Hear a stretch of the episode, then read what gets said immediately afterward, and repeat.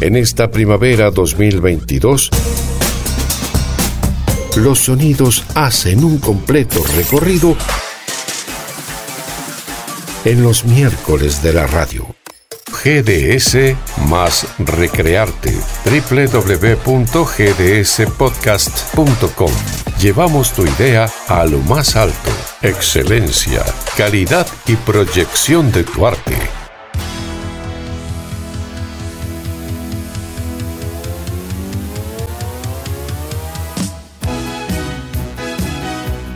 De las sierras de Tandil, Buenos Aires, Argentina, soy Sebastián Franchini y les doy la bienvenida a Contacto Directo del día 12 de octubre 2022. Hoy eh, es una entrevista muy especial. Voy a abrir el telón eh, para presentar a un reconocido actor, director de teatro y mucho más. Muy buenas tardes, Marcos Casanova.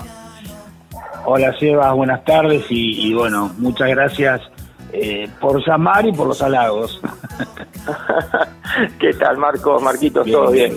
Bien, Bueno, me alegro muchísimo. Eh, mira, tengo una pregunta acá para hacerte, eh, que es, eh, ¿cómo, ¿cómo surge eh, la idea de, de esta vocación de ser actor? Te cuento, Seba, eh, fue inconsciente, siempre durante mi, mi, mi juventud, mi niñez, siempre eh, tuve una inclinación muy grande hacia lo artístico.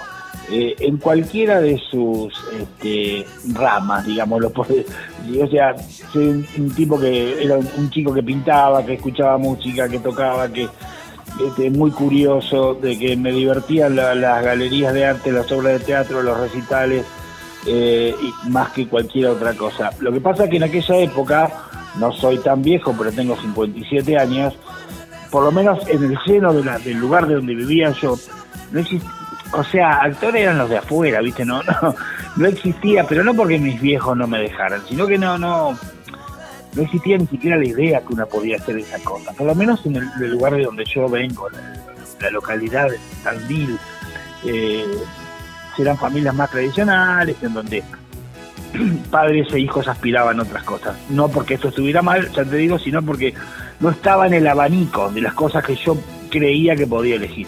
Así que bueno, tuve varios intentos fallidos eh, en varias carreras, pero siempre me inclinaba para el lado del, de- de- de- de- del arte. Tal es así que mi primer hija, eh, que se llama María, que tiene hoy tiene 31 años, había que hacer una fiesta en el jardín de infantes donde ella iba y había que subirse al escenario y obviamente el elegido fui yo con, junto a los otros padres. Los otros padres eh, siguieron con sus actividades y yo no me bajé nunca más. Esa es la... así es, es, es, eh, digamos, resumidamente eh, cómo empecé. Me empecé a, a- me empezó a fascinar ese mundo, eh, el hobby me ocupó demasiado tiempo, tuve que hacerlo profesión y de ahí a, a- a estudiar la carrera y de ahí a, formar grupos de teatro y de ahí a estudiar actuación y de ahí a actuar y de ahí a dirigir y de ahí a escribir y producir.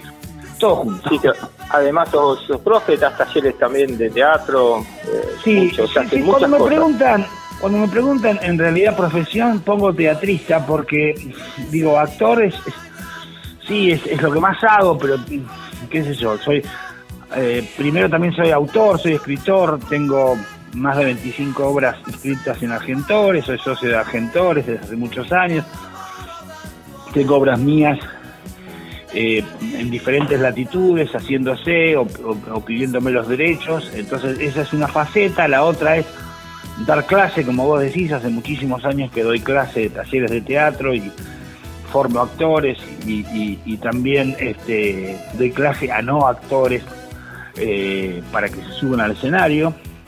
Y, y bueno, también soy director porque he dirigido, bueno, la obra que estoy haciendo ahora, la- eh, aparte de ser mía, la estoy dirigiendo y también, bueno, de todo, y las produzco, así que de todo un poco, y actúo por sobre todas las cosas. Realmente te, te felicito, te admiro, eh, te lo tengo que decir al aire. Eh, y yo digo que cuando, cuando en la vida tenemos una vocación, eh, en este caso, todo lo que me estás contando, uno le da para adelante, no te detenés y, y digamos que llegás a decir, acá llegué, no me entrego y ¿por qué no sigo por más? No, claro, eh, eh, muchas veces eh, me, me, han preguntado cuál es tu sueño, imagina, sobre todo más de chico, viste, imaginándose que bueno llegar a, a tal o cual punto, o, un Martín Fierro, o, no sé, viste, actuar en no sé dónde, que esto que el otro. Y, la verdad que no es así. Yo, en mí y en muchos que, que, comparten eh, la vocación conmigo, eh, eh, yo lo que sueño es mi próxima función que sea la mejor, punto, hasta ahí, hasta ahí llego, y así voy renovando todas las semanas. Eh, voy día a día eh, y, lo que me mantiene siempre joven y activo, joven, yo me siento muy joven, es este esto de tener proyectos y, y, y de tener cosas a medio escribir, no me puedo quedar porque las tengo que terminar y tengo estrenos adelante y tengo eh, gente a la que dirijo y, y, y, proyectos para el año que viene y así voy por la vida. Yo creo, yo creo que de todo en la vida, Marcos, eh, en la cabeza de uno está todo. Te propones algo, lo lográs, creer en uno mismo, eso te da dinamismo también en, en, en la vida, obvio, ¿no? Obvio. Eh, y yo, en algunos casos, vos capaz que no te, no sé, no te inclinaste en, en tu infancia, en tu niñez, eh, de, de, decir tengo esta vocación y lo encontraste más adelante, ¿no?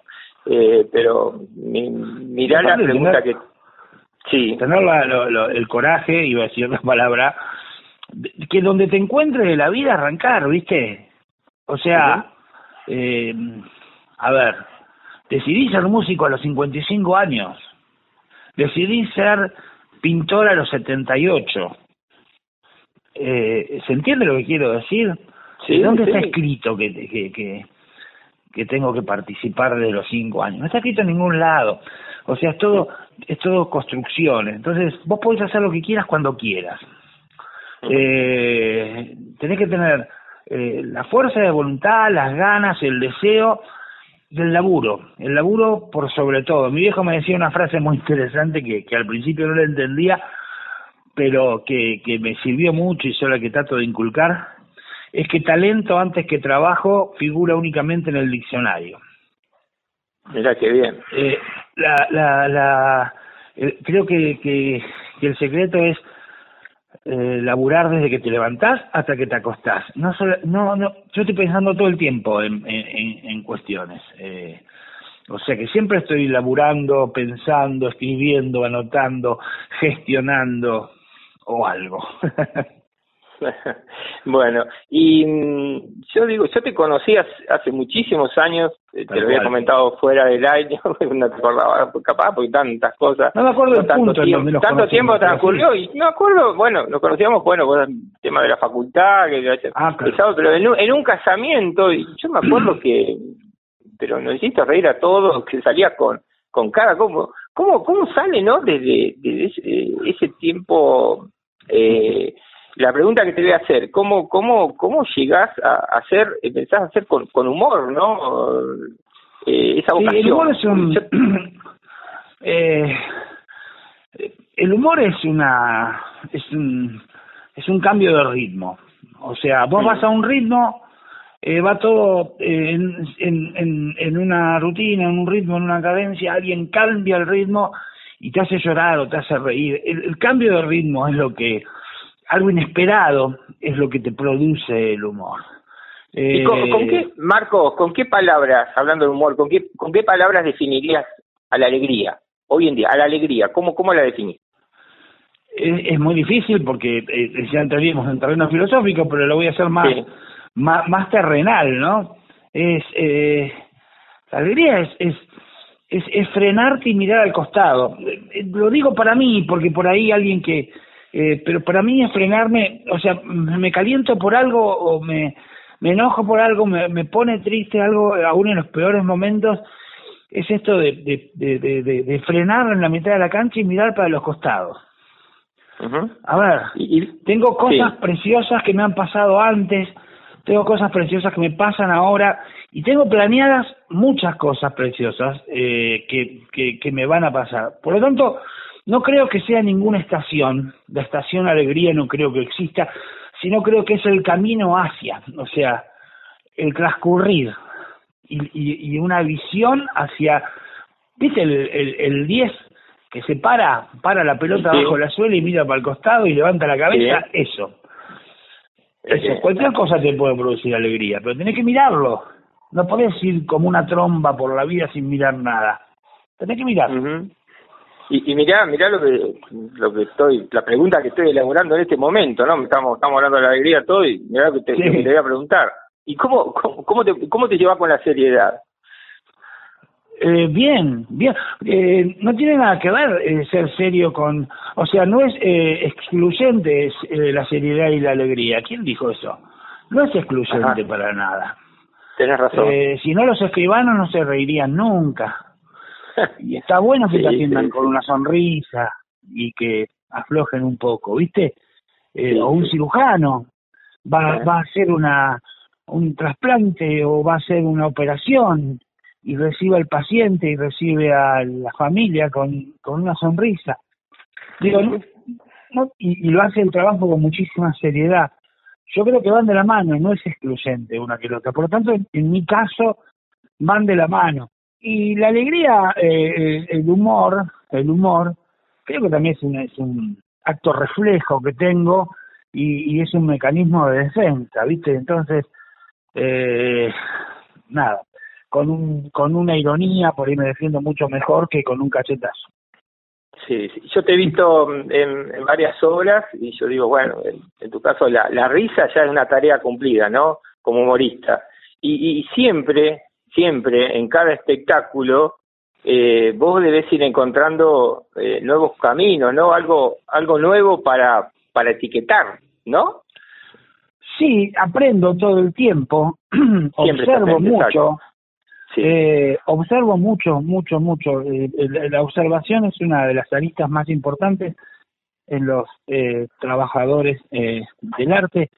Digo, eh, observar todo el tiempo, tengo ese ejercicio o ese eh, sentido muy, muy agudizado, eh, lo que por ahí para una persona pasa, yo lo observo, soy un despelotado, me olvido de dónde tengo las llaves cuando las tengo en la mano, pero sin embargo observo eh, eh, muchísimo, mucho, entonces después eh, rememoro, eh, transito eh, uh -huh. en todo ese archivo que uno va dejando. Estoy todo el tiempo observando y mirando, no como un trabajo, sino como parte de mi, parte de mi, de mi naturaleza, qué es eso, vas a comprar a la farmacia y observas a la gente, y observas su impaciencia, y observas su, su, su, su vejez, o observas su ansiedad, o lo que fuere, o lo que fuere, la observas, la observas, y cómo, cómo se, cómo repercute eso en, el estado corporal o en, el, en los movimientos, digo,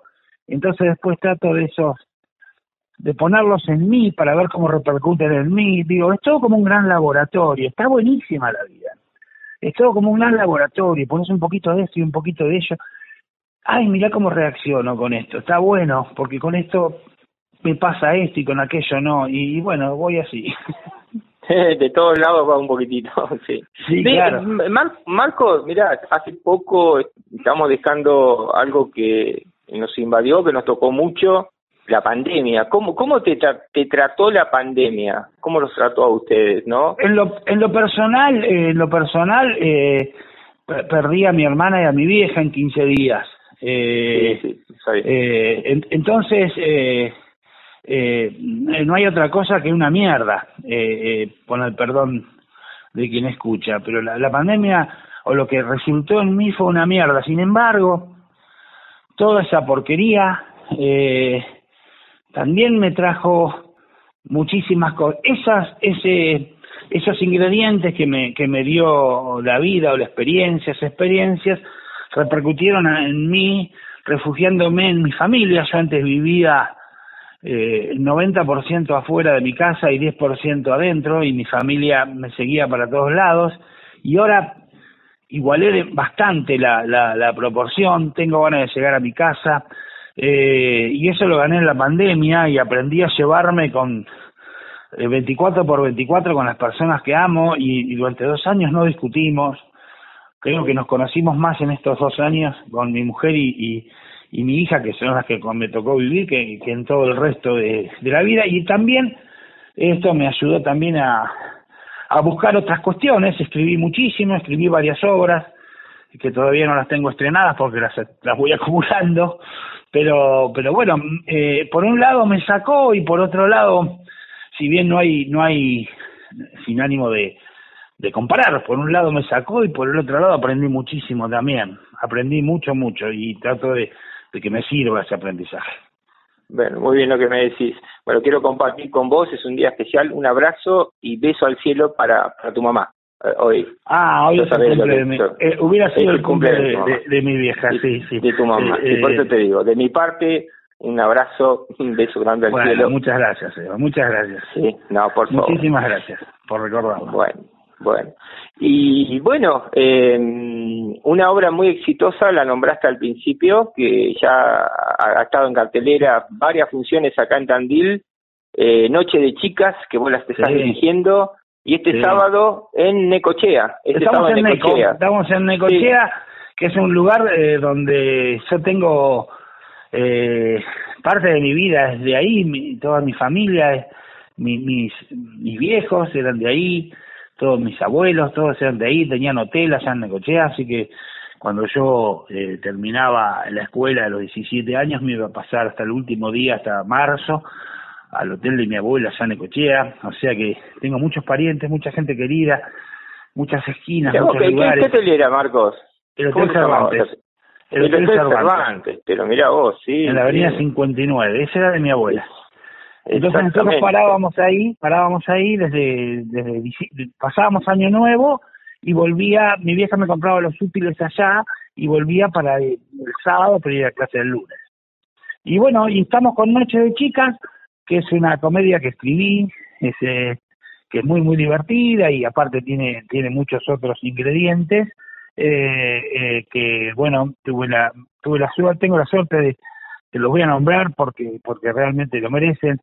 Eh, Edith Romirone, que es la misio para todo el mundo, es quien me asiste en la dirección y en la producción, y después tengo a Carolina Giovannini, eh, María Inés Odriozola y Yamilia Amad, que son tres grandes actrices que, bueno, que protagonizan y, y hacen, muestran esta historia, regalan esta historia a la gente que quiera recibirla. Vamos a estar el sábado, el sábado, en el Teatro Municipal Sandrini, que es un teatro que tuve la suerte de estar con varias obras. Es un teatro precioso que tiene Necochea en el municipal a las 20 horas y las entradas ya están en venta en la, en la boletería anticipadas y con descuento. Bueno, así que invitamos a toda la gente de Necochea, porque no de Mar del Plata también, que están cerquita de Mar del Plata, y últimamente acá lo convocamos a, Guillermo para que lo empiece a difundir todo de, de, estar en, Mar del Plata, ¿no? Porque les aseguro sí, por ahí vayamos a Mar del también más adelante. Sí, sí, por eso, tenemos, ahí está, tenemos ahí está, a Mar del Plata también, ya lo agendamos.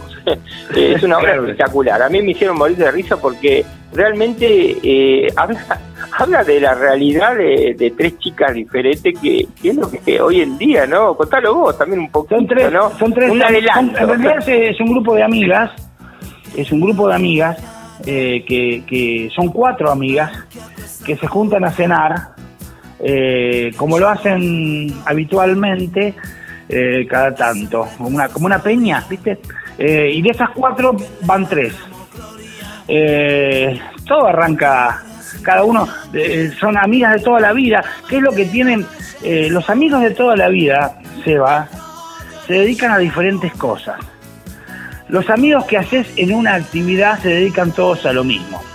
O sea, si vos sos abogado y te haces de amigo de cuatro abogados más, todos hacemos, curtimos la abogacía. Pero los, los que haces en la primaria agarraron la vida para cualquier lado cada uno, ¿viste?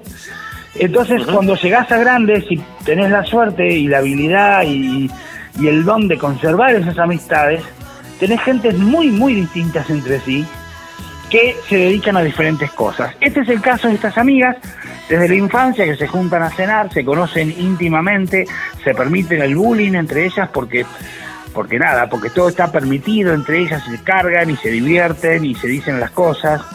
Eh, y, empiezan a pasar cosas, y empieza a pasar el alcohol, y empieza a correr las horas, y la que no vino a la, a la cita esta noche, eh, empezamos a entrarnos cosas del ausente, como siempre, y, empezamos a, decir cosas que no deberíamos haber dicho y confesar cosas que no deberíamos haber confesado. Y todo se va de madres y se genera como una tormenta perfecta entre toda esa gente que se encuentra ahí, pero lo único que sale indemne de todo eso es la amistad. Y, bueno, es la vida que les pasa como una ola a todo el mundo. La gente se divierte mucho y la, la pasa muy bien y aparte hay temas muy profundos que se tratan. Exacta, exactamente. Bueno, bueno. Eh, no me cansa más el tiempo, Marcos. Eh, te agradezco. Me encantó una gran entrevista. Y mm, te animás, te voy a despedir, lo estoy haciendo en los últimos, en los últimos programas. Eh, ¿Te animás a, decir rapidito a un ping-pong? Un ping-pong preguntas, vamos, ¿tres? Dale. ¿Tres, cuatro, cinco preguntas? Dale, dale, sí, sí, sí. A ver, una, una época que marcó tu vida. Eh, la juventud. ¿Un recuerdo? Eh, mi familia de origen, mis padres, mis hermanas y yo viviendo en la misma casa. ¿Un referente? Mi viejo. ¿Un amor? Mi mujer, Alfonsina, y mis hijos. Terminamos con un lugar y un sueño. Eh, un lugar Tandil y un sueño que la próxima función sea la mejor de todas. Te aseguro que los sueños se hacen realidad, Marcos. te mando un abrazo muy, muy grande y te agradezco todo este espacio, tu tiempo. No, por favor, a vos, un honor, un placer, gracias también a, a, toda la gente de la radio, a todos los que están escuchando. Eh, te agradezco mucho a vos de, de tenerme en cuenta y de llamarme. Y nos vemos siempre, ¿dale? Muchísimas gracias, Marcos. Abrazo enorme.